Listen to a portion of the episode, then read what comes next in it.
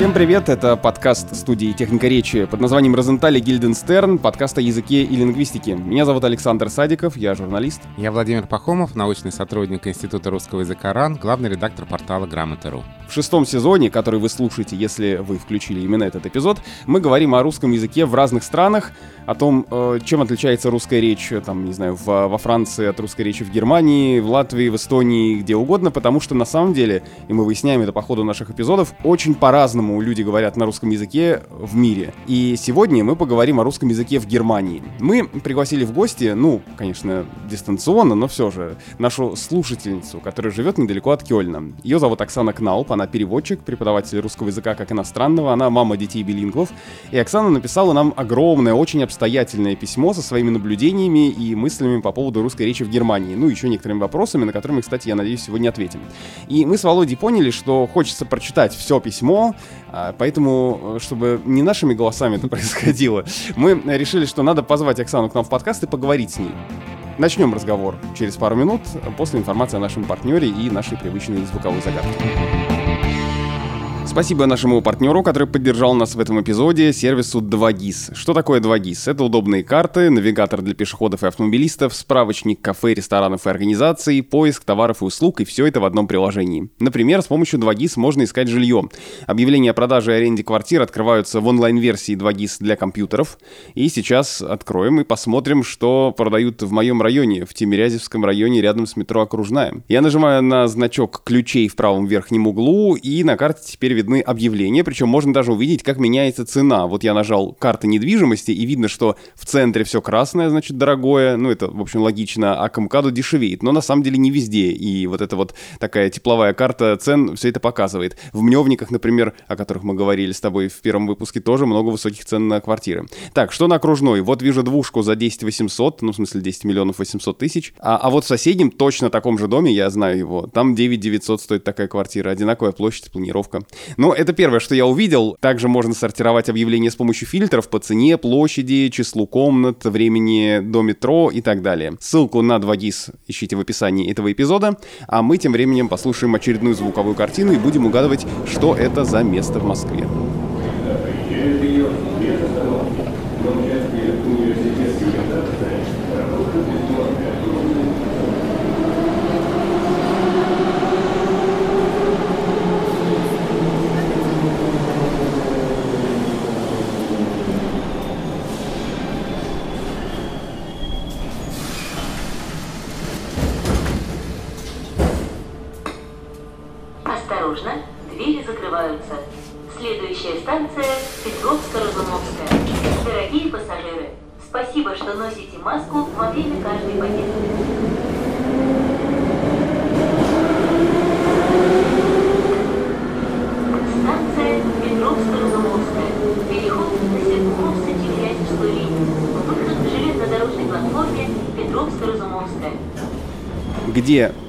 Был записан этот звук, я расскажу вам в самом конце эпизода. С нами на связи из Германии Оксана Кналп, переводчик, преподаватель русского языка как иностранного. Оксана, здравствуйте. Здравствуйте, Александр. Здравствуйте, Владимир. Здравствуйте, здравствуйте, слушатели. Спасибо вам большое, да, за такое обстоятельное и подробное письмо. Когда мне Александр его переслал, я его читал, и читая, я думал, вот это же прекрасно, и очень хочется поговорить. И Конечно, по... за нас сделали всю работу, это потом, прекрасно. Да, потом я открыл чат с Сашей в, в Телеграме и вижу, что Саша мне пишет, а вот давай позовем Оксану. так что все срослось. Я с самого начала, как только мы придумали этот сезон, хотел поговорить про русский язык в Германии. Просто потому, что, когда я там был несколько раз, я очень много сталкивался с, там с русским языком. И как-то вот отрефлексировать спустя практически 10 лет, как я был в Германии, эти впечатления мне очень хочется. И я, как это иногда бывает, хочу начать с короткой байки про себя. Ну вот, э, дорвался до микрофона, чтобы снова про себя поговорить. Но я был во Франкфурте. На, и... на Майне или на Одере? На Майне, на Майне. И я приехал туда, у меня был забронирован отель. Там уже, когда я я его выбирал, было написано, что там персонал говорит по-русски, и я пошел в ту сторону, где был этот отель, и попал на другую улицу, ошибся, и вошел в совершенно другой отель какой-то. И я знаю, что там же должны говорить по-русски, я говорю, здравствуйте, мне отвечают, здравствуйте. И мы спокойно по-русски пообщались, выяснилось как раз, что это не тот отель, вот, а в другом то же самое, тоже говорят по-русски. Вот, Оксан, я э, хочу вас спросить, э, по вашим ощущениям, много ли людей говорит э, на русском языке в Германии, ну или, допустим, в районе Кёльна, где вы живете? Вы вообще часто случайно встречаете тех, кто по-русски говорит? Или вам сложно уже так э, сказать, потому что ваш круг общения так или иначе связан с людьми, говорящими на русском языке? Я скажу так, что действительно мой круг общения во многом русскоязычный, но даже если это немножко отсеять, я вижу очень много русских. Да, я должна сразу сказать, когда я говорю русских, я имею в виду русскоязычных. Русскоязычное местное население, да, или я говорю наши в кавычках, имею в виду не только выходцев из России, а из многих других стран, наверное, мы сегодня об этом поговорим, да. Но говоря русский, я надеюсь звучать максимально толерантно и имею в виду русскоязычное население. Действительно, его здесь очень много, и, как я вам писала, я думаю, что в Восточной Германии ситуация еще более русская, более советская, чем здесь. Специалистов в любой сфере можно найти, говорящих на русском языке. Это специалисты по страховке, кредитованию, по недвижимости, консультанты, э, всевозможные ремесленники. Я даже не знаю, есть ли в русском языке такое слово, подходящее на профессии, связанные с ручным трудом, ремесленным трудом. В немецком есть удобное слово, обозначающее профессии. Это и там и сантехники, и плотники. Есть ли в русском языке одно слово, такой концепт на все эти профессии, как ремесленники, но более современное? Но мне кажется, может быть, эм, мы используем слово мастер или ремонтник, что-то вот ну, такое. Ну, скорее, да, да, мастера в широком смысле, да. Да, наверное, да. это мастер. Но вот вы в своем письме э, использовали формулировку «я живу в Германии в России», и вы пишете о том, что жи- чтобы жить в Германии, не обязательно владеть немецким или английским языком. Вот расскажите, как это? Это точно, я не отказываюсь от своих слов. я во многом живу сейчас так в Германии, я хоть и владею уверенно немецким и английским, но можно окружить себя полностью русским языком и жить в таком русском информационном коконе полностью с русскоязычное общение. Э, я это сейчас никак не пропагандирую, да, вот эти русские поселения, районы есть и в Кёльне, и, конечно, в Восточной Германии есть районы, где в основном живут русскоязычное население. Эти люди переехали в Германию больше 20 лет назад, в то время им нужно было сдавать небольшой тест на знание немецкого языка, и они благополучно забыли этот тест. И эти люди действительно полностью окружили себя русским языком. Они ходят в местный продуктовый магазин, где есть и э, всеми любимые продукты, и молочные, сладости, и семечки, и русские марки продаются в магазине. Они через интернет слушают радио «Маяк» и другие радиостанции. Э, в Германии есть местные русскоязычные СМИ, но есть возможность приобрести и газеты, и журналы, которые продаются в России. У них соответствующий круг общения. Люди их же возрастной категории, которые в своей повседневной жизни делают акцент на русский язык. Они ходят к русскоязычным врачам, они общаются в своей семье на русском языке, но этот русский язык, честно говоря, уже сложно назвать чисто русским. В нем много влияния немецкого. А вы сами э, вот ощущаете себя внутри этого, ну, такого сообщества или, может быть, даже, я позволю себе это слово, некого информационного пузыря? Или вы все-таки и с немцами общаетесь, и, и вообще с разными людьми? Или вы тоже в этом вот кругу русскоязычных людей находитесь? Я переехала как студентка в Германию, и в то время я познакомилась с такими же студентками и студентами, как я, и мы продолжаем общение до сих пор, спустя 10 лет. Остальной мой круг общения скорее международный или немецкий. Эм, я считаю, что я хорошо ассимилировалась в Германии, я получила образование, работаю, я знаю язык, и я живу в Германии по немецким законам. Я никак не пропагандирую себя как русскую, борюсь и на людях говорю на русском языке. Я бы не сказала, что я часть этого пузыря русского, но я с удовольствием общаюсь с нашими соотечественниками в Германии. Я скажу, что я даже порой ищу это общение. Мне приятно общаться с нашими в Германии. Во многом потому что наш менталитет все-таки схож. Особенно в условиях пандемии стало очевидно, насколько русские и немцы по-разному думают. А вот наши в Германии — это кто? Кто приезжает в Германию? Это студенты, которые приезжают учить немецкий язык, ну, ну или как вы, вот вы студентка приехали. Или это специалисты там высокого класса, это IT, врачи, например. Или это вот те самые мастера, которые, ну, просто эта работа оплачивается в Германии хорошо. Кто этот круг э, людей, которые составляют русских в Германии? Я для себя в голове так на несколько категорий наших в Германии распределила. Люди, давно переехавшие в Германию, это переехавшие по э, еврейской русская линия миграции и поздние переселенцы, так называемые русские, российские немцы, которые переехали давно. Эти волны миграции еще продолжаются. Мигранты, переезжающие по разным параграфам, по разным статусам. В основном они переезжали в 90-е годы, сейчас поток мигрантов по этим линиям э, сократился. Кто переезжает сейчас в Германию, сделаем ставку на пандемию, но переезжают и девушки, и молодые люди, также по студенческим линиям или на языковые курсы, Некоторые приезжают в Германию как няни, работают в семьях как няни, это называется pair. Программа доступна по всему миру, в том числе в Германии. А девушки работают, э, по-моему, эта программа только для девушек. Они работают чаще в немецкоязычных семьях, да, очень мало русскоязычных семей, но цель этой программы есть, да, что девушки изучать немецкий язык. Э, вы правильно упомянули высококвалифицированных специалистов. Э, Германии нужны высококвалифицированные специалисты по специальностям МИНТ, математика, информатика, естественно, научный цикл и технические специальности. Но также есть и линия так называемая невест. В Германии есть специализированные брачные агентства даже, которые для немцев ищут невест из России, Украины.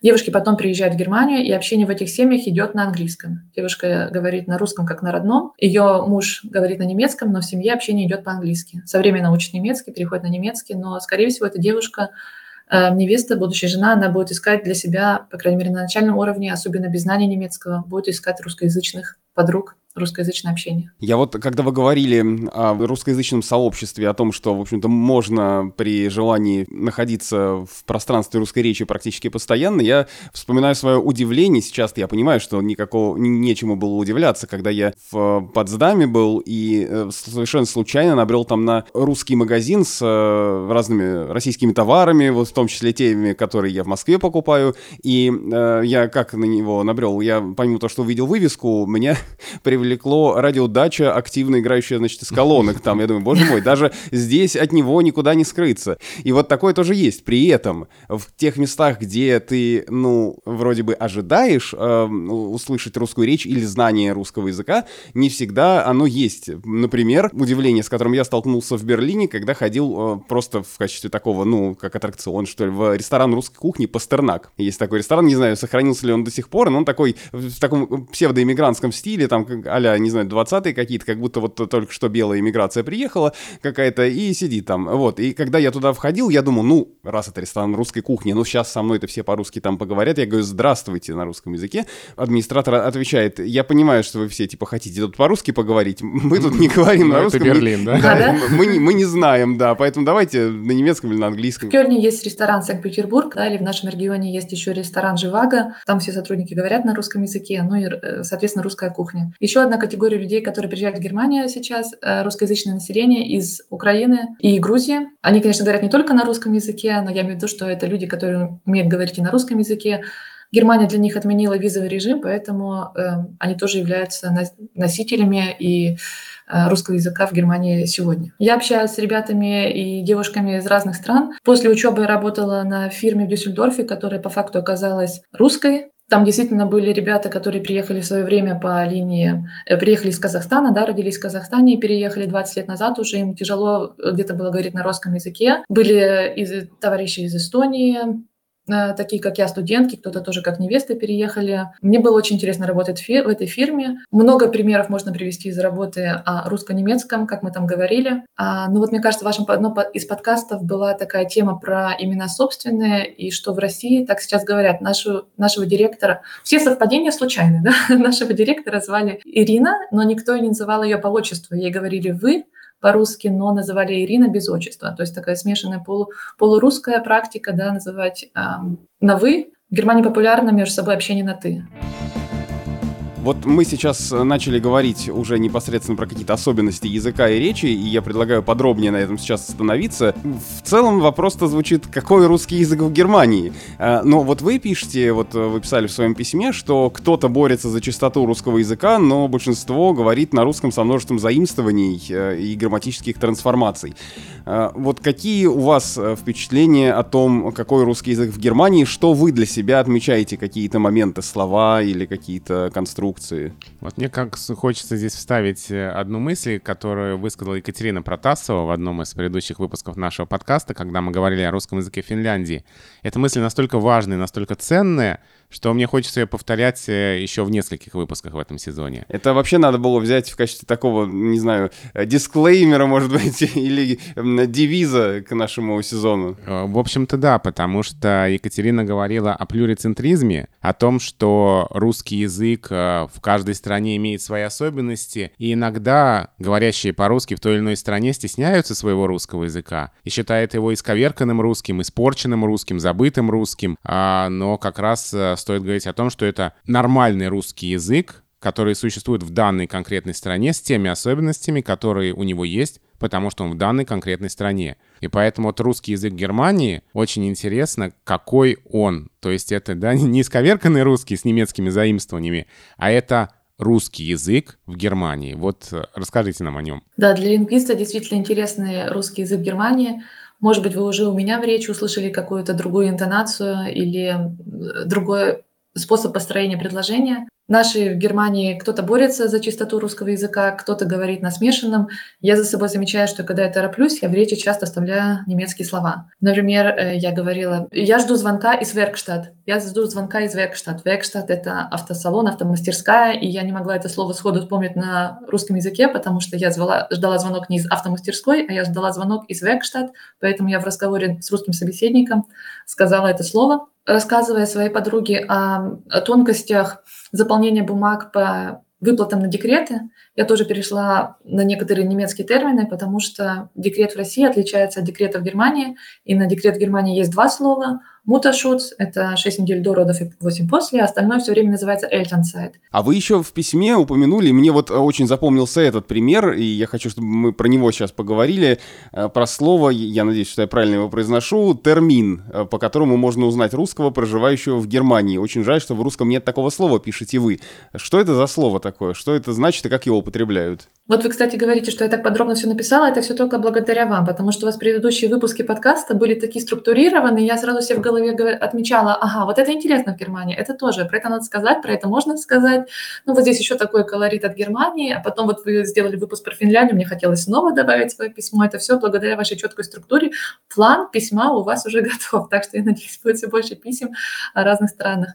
Да, возвращаясь слово к термин, э, даже те, кто борется за чистоту э, русского языка здесь, эм, очень сожалеет, что в русском нет такого слова. Может быть, оно и есть, да, вы сейчас расскажете. Говоря предложение на русском, мы часто, мы, наши русские, русскоязычное население Германии часто использует слово термин, оно склоняется по русским правилам, используется во множественном, во множественном числе или э, можно склонять по падежам, и можно, например, сказать, у меня много терминов в этом месяце. Термин э, можно перевести как на русский как запись, запланирована, встреча. Это касается не только официальных каких-то дел, как эм, записи у нотариуса, у адвоката или врачебная консультация. Это может быть что-то неофициальное, типа встречи с подругой, это тоже термин. И можно сказать, у меня много терминов в этом месяце, имея в виду, что мне нужно сходить по разным делам, у меня назначены во многих административных органах, э, но у меня также есть встречи с подругами, или можно сказать, давай сделаем термин на следующей неделе, это тоже что-то неофициальное, и можно сказать, конечно, на чистом русском, давай попробуем встретиться на следующем неделе, когда тебе удобно. А можно просто сказать, давай сделаем термин, и под этим термин ты уже подразумеваешь, что я хочу встретиться, давай конкретное время, место. Вот интересно, здесь, наверное, реализуется значение, еще даже вот латинское, наверное, значение этого глагола, ведь и русское слово термин, и немецкое, оно к латинскому восходит, и в буквальном переводе это пограничный знак. То есть это обозначение какой-то границы, какого-то предела, какого-то срока. И вот когда имеется в виду, что назначена консультация у нотариуса, да, запись на прием, это ведь тоже какой-то срок, да, какое-то время. То есть вот э, это значение реализуется, значение латинского корня. Кстати, терминатор ведь тоже от этого корня, и буквально терминатор, устанавливающий границы. А, ну, я вам писала в письме, что слово термин используют даже на сайте российского консульства в Германии. Где-то они используют слово запись, что прием идет по записи, а где-то они пишут строго по термину. То есть, если, например, вы окажетесь где-то на пляже на Мальдивах, например, и там будет человек, говорящий по-русски, и он употребит э, слово термин в этом значении, то вы сможете сказать, что он точно из Германии. Возможно, из Австрии, но, скорее всего, из Германии. Есть еще пара слов, э, по которым можно понять, что человек из Германии или, по крайней мере, из немецкоязычной страны. Это слово «дох», э, которое используется как положительный ответ на отрицательный вопрос, да, или на какое-то утверждение, где есть отрицание, например, мы уже не успеем на поезд. И русский в Германии может сказать «дох» в ответ э, на русское предложение, мы уже не успеем на поезд, русский в Германии может ответить «дох», подразумевая, что нет, мы успеем на поезд. А, то есть это, возра... то есть это возражение, да, возражение на отрицание. Да, ты, ты забыл купить сметану? Если ответить «да», «да, забыл», «нет», «нет, не забыл» или «нет, забыл». А если ты скажешь, ты забыл купить сметану, и в ответ услышишь «дох», то нет, я не забыл, это уже однозначно. А если, мне кажется, иногда в русском требуется уточнение на такие вопросы. То есть это было бы хорошим ответом на вопрос, ты не перестала пить коньяк по утрам, да? Дох. Даже те, которые борются за чистоту русского языка, могут разграничивать русские слова «бабушка-дедушка» и немецкие «ома-опа». Это тоже «бабушка-дедушка», довольно ласковая форма.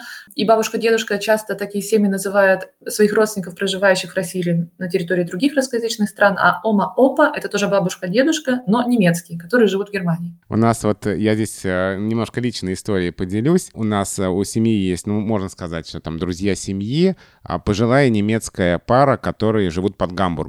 Там жена в командировке э, познакомилась как раз вот с, с этой бабушкой. И вот эта женщина, она как-то очень э, к нам прониклась. У нас на тот момент еще вот старший сын был единственным и очень маленьким, э, и она к нему очень тепло всегда относилась. И она его называла Ферн Энкель, то есть вот такой дистанционный внук, а себя Ферн Ома. И мы как-то тоже так вот стали говорить, что вот у нас есть бабушки в России, и вот есть Ферн Ома там в Гамбурге. По произношение, да, стал специально, когда вы позвали в подкаст, сразу стала внимательно слушать речь своих знакомых. Э, немецкий вариант произношения часто переходит на произношение русских слов, более-менее интернациональных или которые созв... очень созвучны в двух языках. Например, русское «горизонт» местные русские могут произнести как «горизонт», потому что так произносится по-немецки. Или спагетти говорят не спагетти, а шпагетти, да, потому что по-немецки это говорят. И э, это такая тонкость именно в произношении. Ну вот еще, например, э, из того, о чем вы писали нам в письме, и что мне тоже показалось очень интересным, это когда, это, мне кажется, как раз к вопросу, как эм, у человека с э, изначально с русским языком, как в его речи интегрируются какие-то немецкие слова, понятия или что-то в этом роде, и как они начинают жить по законам, по сути, русского языка. Вот вы пишете о ситуации ситуации с существительными, у которых не совпадает род в немецком и русском языках, и приводите в пример сотовый телефон, который в немецком среднего рода, но das, das Handy, да, и, и русскоязычное население скажет Handy, как э, если бы это был телефон мужского рода. Это точно. Где мой хенди? Где, как будто бы, где мой телефон? Хотя хенди среднего рода, да, но в то же время никто не скажет про Mädchen, das Mädchen среднего рода, что э, Mädchen это девочка, никто не скажет красивая девочка. И один еще один пример в голову пришел. Это я думала о заимствованиях э, из русского в немецкий, и кроме водка мало что приходит на ум, к сожалению. Конечно, все реалии типа самовар, матрешка и прочее, но водку действительно можно встретить на прилавке в любом немецком магазине. И интересно, что водка в немецком языке поменяла свой род на мужской. И она там «де» водка, потому что почти все алкогольные напитки в немецком мужского рода. И заимствование перешло из русского в немецкий, но получило немецкий артикль, немецкий род. А вот, кстати, слово «евро» в немецком языке какого рода? Просто у нас ведь такая ситуация, что в русском языке слово «евро» мужского рода, потому что как раз название всех денежных единиц, ну, многих, не всех, конечно, многих мужского рода, там рубль, доллар, фунт, э, шиллинг и прочее-прочее, под их влиянием и евро, в общем, э, лингвисты тогда зафиксировали как слово мужского рода, хотя, конечно, вот этот его внешний облик, как, как и слово кофе, тянет э, евро в средний род. Вот интересно, как в немецком. Э, евро в немецком мужского рода. Скажу еще примеры про феминитивы, что я понимаю, что в русском языке сейчас активнее используются феминитивы для профессий, например. Здесь очень популярно, что русское язычное население произнесет врачиха, парикмахерша э, в женском роде. Бывает что-то смешанное между немецким и русским, например, пуцка – это женщина, которая приходит помогать прибираться. Пуцен – это немецкая часть, а к уже появилась потом как особенности э, производства феминитивов согласно правилам русского языка, да, например, пуцка – а кундин – это немецкое слово полностью, обозначает клиентка, но кто-то может использовать слово кундин в русском предложении. У меня сегодня пришла одна кундин, которая не хотела оплатить, например. А на заднем плане это ваши дети билингвы там? Это точно. Это интересно по-русски или по-немецки они говорят, да. А, я заметила про детей билингвов, если говорить. Старший ребенок ходит в садик, по-немецки дома мы никогда не говорили. И сейчас у него идет активнее... Немецкий проникает в русскую речь. И, например, немецкая «кухен» на русский можно перевести как «готовишь» или «варишь» и то, и другое. И если я готовлю, мой ребенок начинает спрашивать, мама, что ты варишь? Хотя я могу и жарить. Но он говорит, мама, что ты варишь? Потому что кохан можно перевести на русский как варить. Ну вот это на самом деле, да, интерес, интересные примеры. Дети, вот им помогают на самом деле то, что у них два языка? Или скорее мешает? Или они как-то легко переходят с одного на другой с такими незначительными ошибками? Я очень рада была стать мамой, потому что наконец-таки могла проверить свои теоретические знания на практике все, чему нас учили в университете или рассказывали, или по исследованиям знаешь, мне было интересно наконец-таки это проверить, как же на самом деле работает. Ребенку не страшно ни два, ни три языка, ни еще больше, ему главное, чтобы это было все последовательно, структурировано и понятно, что с этим человеком я говорю на этом языке, с этим на этом языке. Например, мои дети ходят, наши дети ходят э, в немецко-английский садик. Это не потому, что мы заранее развитие детей, а потому что это ближайший садик к дому, где дали место, и в садике говорят с ребенком и по-немецки, и по-английски. То есть наши Наши дети не говорят на трех языках. Конечно, английский гораздо слабее, чем немецкий. Русский пока что преобладает, но у ребенка нету каши в голове, потому что он точно знает, что с этим воспитателем я говорю по-английски, в садике я говорю по-немецки, а когда я прихожу домой, когда мама меня забирает из садика, мы сразу переключаемся, говорим по-русски. Пока сложностей нет. Другая есть небольшая проблема, что некоторые семьи, они запрещают своим детям говорить на русском языке. Некоторая категория граждан, приехавшие в Германию по немецкой линии, они сразу решили дома говорить только на немецком. У них не осталось ничего, что их держало бы в России или в Казахстане. Они полностью обрубили русский язык. И в результате у некоторых детей внутри поселилось зерно комплекса о своем происхождении и о знаниях русского языка. Эти люди, приехавшие из Казахстана, они плохо говорили на немецком, старались со своими детьми говорить только по-немецки, и в итоге они привили своим детям и неправильно немецкий, с кучей ошибок в произношении, грамматике, потому что они сами еще не владели немецким в совершенстве. И эти дети, они стесняли свое происхождение, а, боялись говорить по-русски и плохо говорили по-немецки. К разговору о русском языке за рубежом вернемся сразу после нашей рубрики, которую мы придумали вместе с нашим партнером-сервисом 2GIS. Это рубрика о трудностях и интересных фактах московской топонимики, и мы назвали ее «От Мневников до Островитинова». Про Мневники мы говорили, до Островитинова мы еще дойдем, а сегодня э, поговорим про написание названий «Охотный ряд», «Никитские ворота», «Кузнецкий мост», «Васильевский спуск». В общем, вопрос о том, где большая буква, а где маленькая. Вот это один из самых острых вопросов, связанных с топонимикой, потому что здесь менялась норма. И до сих пор не все пишущие готовы это изменение принять, потому что в каких-то старых справочниках Розенталя, которым писал без Гильденстерна, а, можно увидеть, что такие названия, как Кузнецкий мост, например, или Никитские ворота, второе слово пишется с маленькой буквы. Потому что когда-то там, где сейчас улица Кузнецкий мост, действительно был мост, а там, где сейчас площадь Никитские ворота, действительно были ворота. Но по современной письменной норме именно на этом основании здесь буква большая потому что здесь слово употребляется не в своем обычном значении. Кузнецкий мост — это не мост, Никитские ворота — это не ворота, и поэтому мы здесь поднимаем букву, показывая, что слово не в своем обычном значении. Но вот ближайшая аналогия — Ясная Поляна, если имеется в виду, например, село, да, или усадьба Толстого. Это не поляна, поэтому мы здесь слово поляна пишем с большой буквы. Или там географическое название Чешский лес — это горный массив. Это не лес, это горы. Лес мы пишем с большой буквы. И эта норма зафиксирована современными справочниками, полным академическим справочником правила русской орфографии и пунктуации под редакцией Лопатина — и в новых изданиях справочник Розенталя уже в некоторых это тоже зафиксировано, то есть редакторы это добавили, потому что практика письменной речи такая. Но где-то можно встретить еще старую рекомендацию, поэтому здесь может быть противоречие. Но все-таки еще раз повторю, по современной письменной норме вторая буква прописная, то есть большая. Ну а быстро и легко добраться до Никитских ворот и найти там нужный магазин или кафе поможет наш партнер сервис 2GIS. Наш офис на самом деле недалеко от Никитских ворот, поэтому я вот смотрю по приложению, туда от нас идти пешком всего 10 минут. Туда прогуляюсь после записи, есть одна хорошая кофейня там, я знаю. Ну а сейчас продолжим разговор о русском языке в Германии.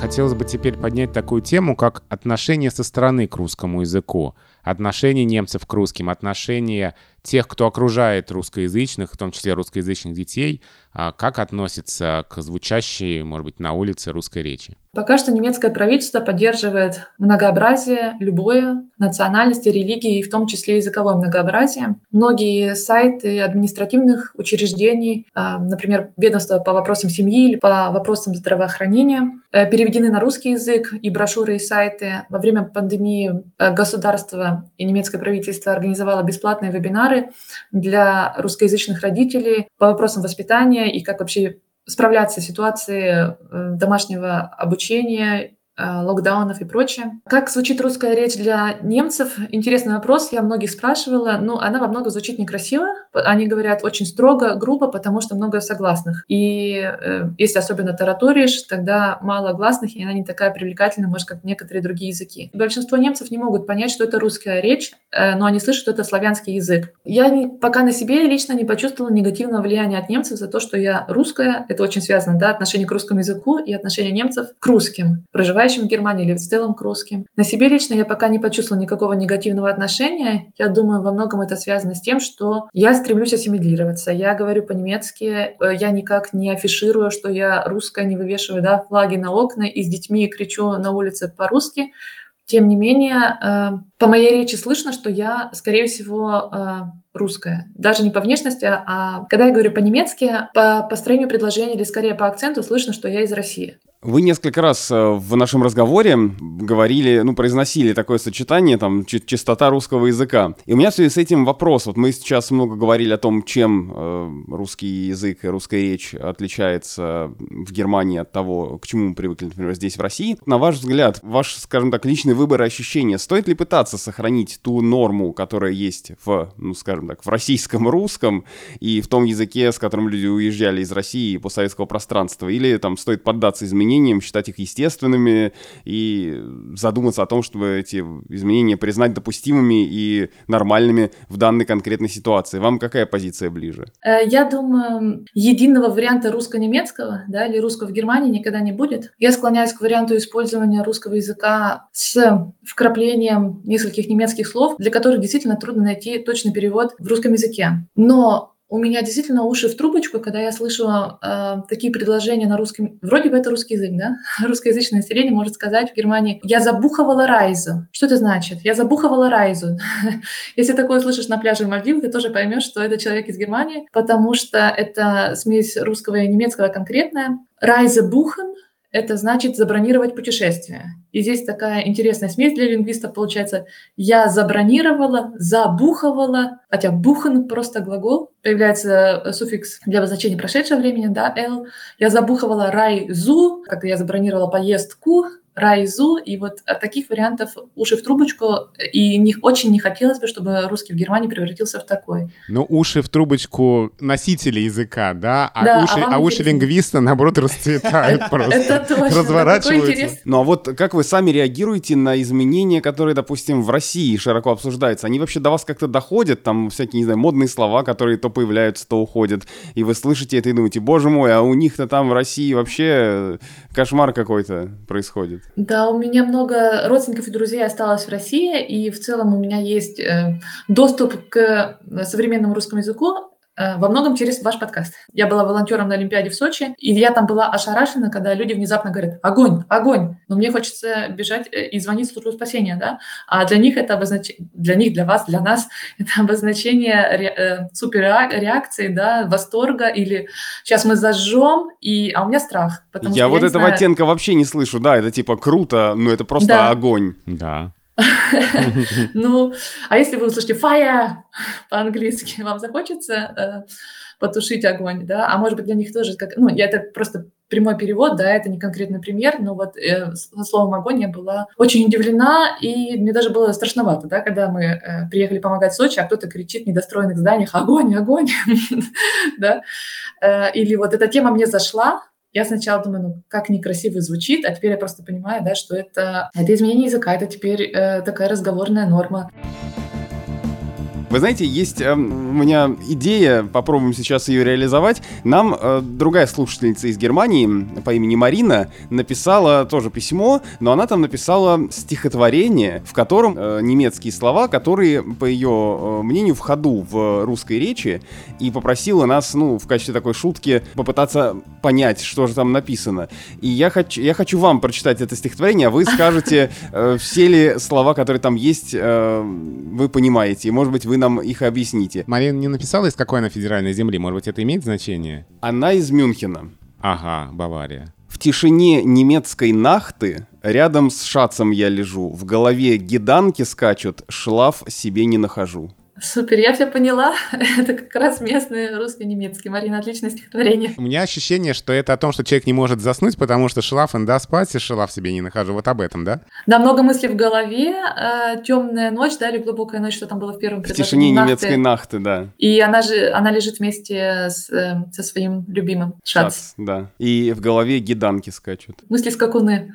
Э, завтра надо вонунг пуцать, миту за сентябрь платить, шпюльку выгрузить, а после кварк для кухни купить. Там речь о том, что э, нужно помыть квартиру и разгрузить э, посудомоечную машину, а еще купить творог для пирога. Э, я одну строчку какую-то упустила уже сейчас, но все понятно, что, что там говорят. И мне интересно, это стихотворение написано полностью кириллицей? Да, да, это, да, это просто вот как угу. русскими буквами, русскими Кварк словами. Кварк так написан, кварк, да? Да. Да. Шпюль машины написано тоже кириллицей, да? Ну да, шпюлька здесь. Был, мне было бы проще читать, когда вдруг в русском предложении появилось немецкое слово на немецком написано. Это проще. А вот тут вот неожиданное сочетание букв рядом, ты не готов к нему и начинаешь спотыкаться. Что ж, пюль, машина, ю, п, ю, вообще так все это неожиданно. А мне и проще, потому что я не знаю, как это в оригинале. Да, и еще э, салат с нуделями сделать. Нахбар в гости к нам придет. Э, тут я уже догадался, что это, видимо, сосед. Накрутить э, себе фризуру, шац увидит, упадет. Нужно сделать салат с макаронами, популярный салат в местной кухне. И да, сосед придет в гости, красивую прическу сделаю, и мой любимый будет в восторге, да, упадет. Но тут важно сказать, что это не стихотворение, которое написала и придумала Марина, она где-то его взяла, потому что оно какое-то популярное, вот как мем практически, как, как, как стихотворение, которое мы с тобой, Володь, читали про сосулю и ботины. Да, да, да. Вот это из этой серии, только про русский язык в Германии. Ну, в общем, вы хотите сказать, э, Оксана, что оно, в принципе, отражает, да, особенности русской речи в Германии? Однозначно, но я бы сказала, что это отражает речь э, людей, давно проживающих на территории Германии, и кто уже или не успевает, или не хочет переводить все слова немецкие на русский язык. Да? Можно же сказать, разобрать посудомоечную машину и сказать, я сделаю себе прическу, а не фризурку. Но есть и категория наших соотечественников, которые говорят на более, опять-таки, чистом русском языке. Поток приезжающих из России и других русскоязычных стран в Германию и оседающих тут, он не прекращается, и эти люди говорят на современном и чистом русском языке, говорят и пишут, поэтому э, далеко не все русские в Германии говорят на таком языке, как представлено в стихотворении. Оксана, еще вот такой вопрос. Вы написали нам в письме, что вы из Перми. А сохранились ли у вас, есть ли в вашей речи какие-нибудь именно уральские слова? И если да, или какие-то особенности произношения? И если да, то вот вы сейчас нам сказали, что у вас большой круг общения в Германии. Не случалось ли, что в вашей русской речи в Германии вдруг оказываются какие-то уральские слова или интонации? Спасибо за вопрос, неожиданный, но приятный, да. Я в Перми родилась и выросла, пользуясь случаем Всем преподавателям, учителям, одноклассникам, однокурсникам, всем привет. Я думаю, за 10 лет мой русский уже больше под влиянием немецкого или английского, английский мой первый иностранный язык, чем пермского. Но, э, так а давайте по-пермски поговорим, поговорим по-пермски немного, могу по-пермски, что, там, э, да, вот, вот, вот так вот разговариваем, разговариваем по-пермски, по-русски. Ну, все считают своим долгом пошутить насчет посекунчиков. Это такие пирожки, из которых, когда кусаешь, вытекает сок. И вот такая ассоциация э, возникла у пермяков. И на Урале, по-моему, в Екатеринбурге тоже они называются посекунчики, пирожки. Э, у нас говорят единица и однерка, и вроде не во всех городах России используют такое шаньга, ватрушка, тоже не во всех э, уголках России используется. И у нас было такое, вчера была классная вечеринка, мы так заорали, заорать в таком значении, что ну, мы классно потусили, развлеклись, вот заорать, пойдем заорем, там, да, пойдем там, не в плане орать, хотя, скорее всего, там тоже будет громко, а в плане, что было, мы отлично провели время. Ну, вот, вот, а, ли у вас, да. а, а вы говорите, что слово «огонь» вас смущает. А я хоть э, суровая Пермь.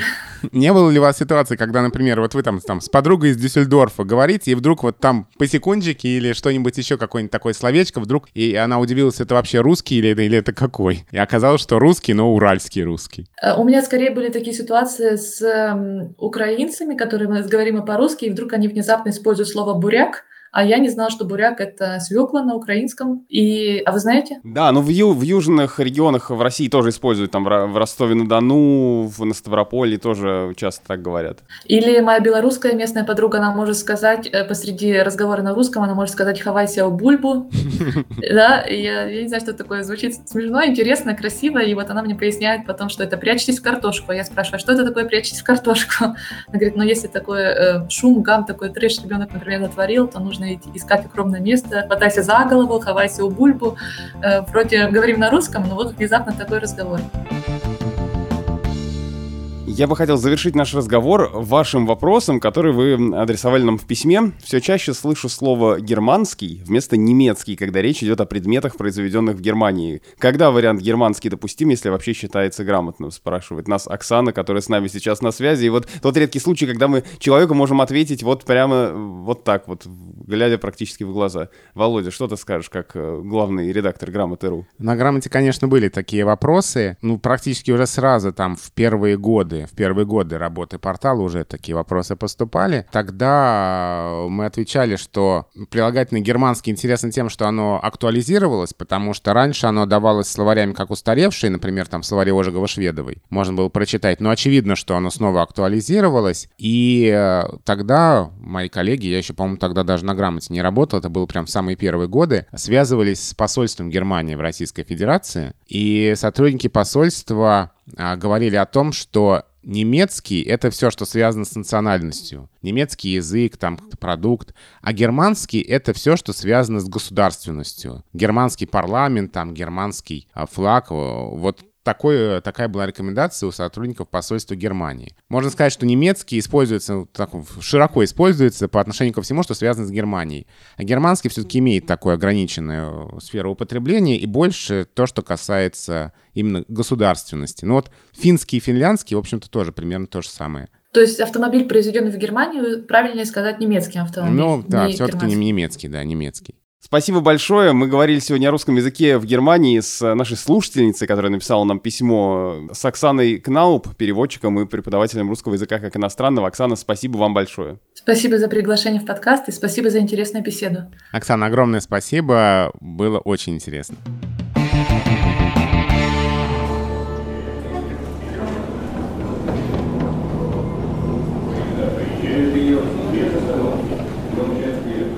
Начале выпуска мы с вами слушали вот эту звуковую картинку. И, как обычно, я спрашиваю, какое место в Москве мы загадали сегодня. Но тут, на самом деле, конечно, все просто. Потому что это московское метро, но вопрос только какая ветка.